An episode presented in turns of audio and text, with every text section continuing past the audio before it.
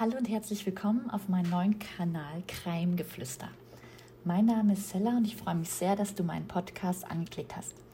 Auf meinem Kanal werden dich True Crime Fälle weltweit erwarten. Wenn du dich auch dafür interessierst, würde ich mich sehr freuen, wenn du meinen Kanal abonnieren würdest. Und nun möchte ich euch gerne den ersten Fall vorstellen. Es handelt sich um den mysteriösen vermissten Fall von Rebecca Coriam. Kreuzfahrten. Beliebt bei Jung und Alt. Jedes Jahr steigen die Passagierzahlen und Kreuzfahrtschiffe sind beliebte Orte, um zu feiern, zu entspannen und eine ruhige Seereise zu erleben. So ich persönlich finde diese etwas gruselig, wenn man bedenkt, dass man auf dem offenen Meer ist und weit und breit nichts außer Wasser um einen herum ist. Aber dennoch sind diese sehr beliebt und kaum einer der Reisenden weiß, dass auch auf hoher See Kriminalität existiert, Morde geschehen, Unfälle oder Suizide. Passagiere fallen über das Geländer und verschwinden spurlos. Rebecca Coriam wurde in Chester in England geboren und war ein Besatzungsmitglied auf dem Schiff Disney Wonder. Sie war zum Zeitpunkt ihres Verschwindens im Jahr 2011 24 Jahre jung. Sie war Katzenliebhaberin und liebte Tiere allgemein, so dass man sie als Jugendliche auch im örtlichen Zoo arbeiten gesehen hat. Sie hatte noch zwei Pflegebrüder und eine Schwester. Sie studierte erfolgreich Sportwissenschaften und diente auch in der britischen Armee. Zusätzlich absolvierte sie ein Jugendstudium und unterrichtete vier Monate in Maine. Im Juni 2010 flog sie nach London, um dort eine Arbeitsstelle als Unterhalterin bei Disney Cruise vorzusprechen. Da jeder gerne bei Disney arbeiten möchte, gab es eine starke Konkurrenz und man entschied sich schließlich für Rebecca. Anschließend flog sie für vier Monate zu Disney World nach Florida und danach ging es für weitere vier Monate zu den Bahamas, um das Schiff kennenzulernen, auf dem sie schlussendlich arbeiten sollte. Danach flog sie für zwei Monate nach Hause zu ihren Eltern, bevor es dann richtig losgehen sollte mit der Arbeit. In Los Angeles begann die Arbeit auf dem Schiff. Bei einer dieser Fahrten verstarb leider ihr Opa, so dass sie für zwei Wochen zurück nach Chester zu ihrer Familie flog. Dies sollte leider der letzte persönliche Kontakt mit Rebecca werden. Kommen wir zum 22.03.2011. Das Schiff verließ Los Angeles und Rebecca schrieb ihrer Mutter über Facebook eine Nachricht, dass sie sich morgen melden würde. Dies war ihre letzte Nachricht an ihre Mutter. Sie stand regelmäßig über Facebook und Skype mit ihren Eltern in Verbindung. Nachdem sich Rebecca nicht bei ihrer Mutter meldete, geriet diese in Unruhe. Sie spürte instinktiv, dass mit ihrem Kind etwas geschehen ist. Am frühen Morgen des 23.03.2011 gegen 5.45 Uhr wurde sie vom Überwachungssystem des Schiffes noch in der Besatzungslounge gesehen, wie sie aufgeregt telefonierte. Später stellt sich raus, dass dieses Gespräch mit einer Frau geführt wurde. Im Video der Kamera ist zu sehen, dass sie Kleidung trug, die ihr viel zu groß war. Auch ihre Eltern meinten, dass ihre Tochter so eine Kleidung niemals tragen würde. Man sieht auf dem Überwachungsmaterial noch, wie ein Mann zu ihr geht, seine Arme um ihre Schultern legt und fragt, ob alles okay sei. Rebecca antwortete, I am fine und steckte ihre beiden Händen in den beiden hinteren Hosentaschen. Ihre Eltern sagten später, dass sich ihre Tochter immer so verhielt, wenn sie verärgert oder traurig war. Gegen 9 Uhr erschien sie nicht zu ihrer Schicht und wurde auch beim Durchsuchen des Schiffes nicht mehr gefunden. Auf Rufdurchsagen über das Bordsystem brachten keine Ergebnisse. Ein Mitarbeiter sagte aus, er hätte Rebecca um 3 Uhr über Bord springen sehen.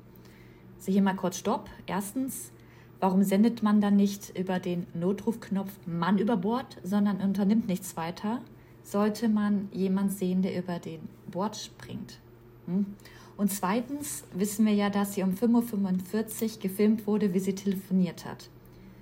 Eventuell irrt sich der Mitarbeiter über die Uhrzeit, was sie doch trotzdem nicht erklärt, warum nicht der Mann, ähm, der, ja, warum er nicht Mann über Bord Alarm ausgelöst hat.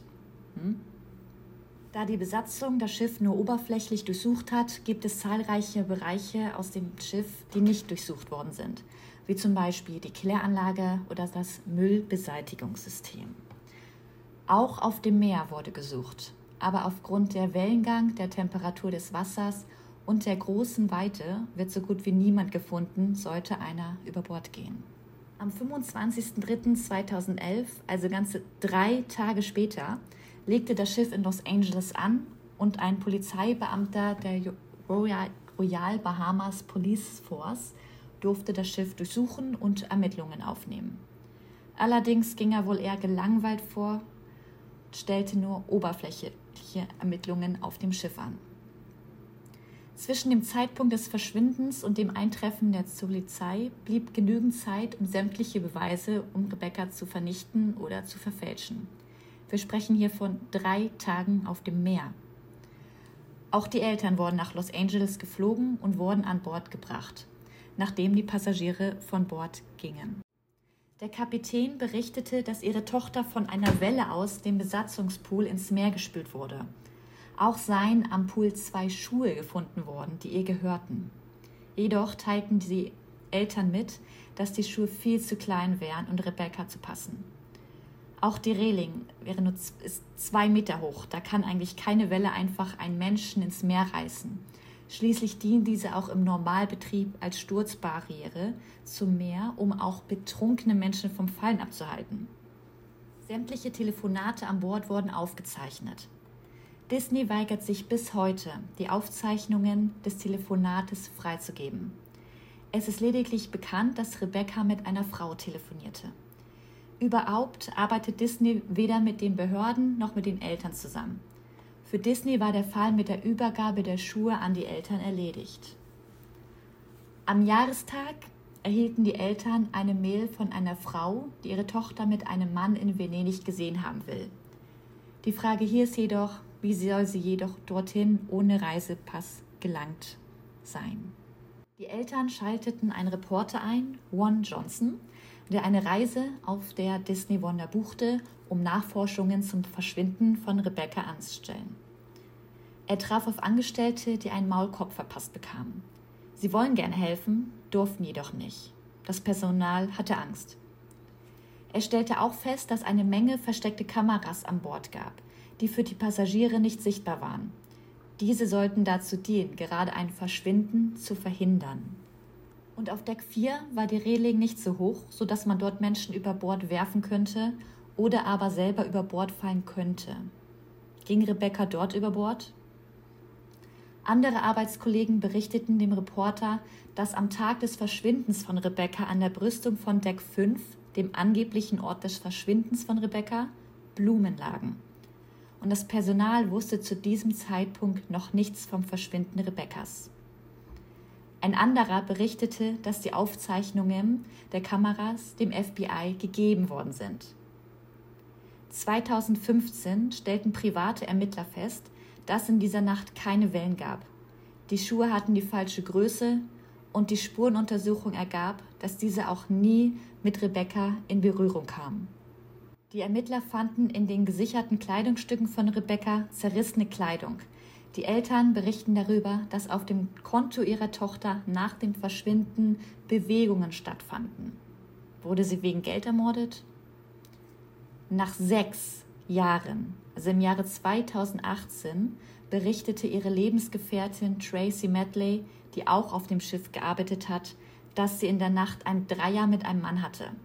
Dies könnte Rebecca als Verrat empfunden haben und aus Angst, ihre Freundin zu verlieren, über Bord gesprungen sein. Aber das sind nur Vermutungen. Leider ist der Fall bis heute ungelöst und Rebecca seither verschwunden. Kanntet ihr den Fall? Was meint ihr? Was ist mit Rebecca geschehen? Wenn euch der Podcast gefallen hat, würde ich mich über ein Like und einen Kommentar sehr freuen. Um auch meinen nächsten Podcast zu hören, könnt ihr mich gerne abonnieren. Vielen Dank fürs Zuhören. Ich wünsche euch noch einen schönen Tag oder Abend. Bis zum nächsten Mal.